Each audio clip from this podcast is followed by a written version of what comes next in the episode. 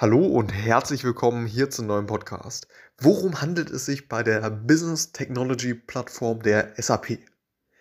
Und zwar ist das zu vergleichen mit anderen Plattform as a Service Angeboten, wie beispielsweise von Amazon die AWS oder von Microsoft Azure oder eben ja, Google mit der GCP. So die sind eben äh, ja, als Plattform as a Service angeboten, eben, eben zu vergleichen. So. Und die ja, SAP äh, BTP, also Business Technology Plattform, oder wie sie vorher hieß, ich meine, vor 2021 hieß sie noch äh, SAP Cloud Plattform, meine ich. Genau, wurde dann umgenannt in SAP Business Technology Plattform. So. Mit den vier Bereichen, mit den vier Bereichen.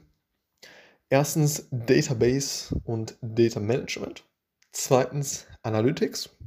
Drittens Application, Development and Integration. Und viertens ja, Intelligent Technologies.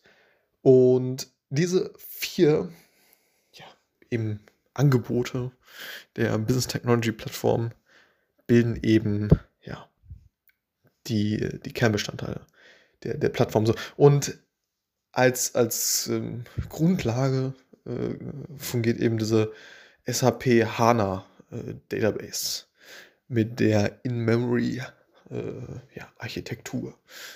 Und um letztendlich ja, hochperformant die, die äh, Abfragen ja, an, die, an die Datenbank letztendlich zu stellen. Also grundlegend, also die Grundlage ist letztendlich diese HANA Datenbank.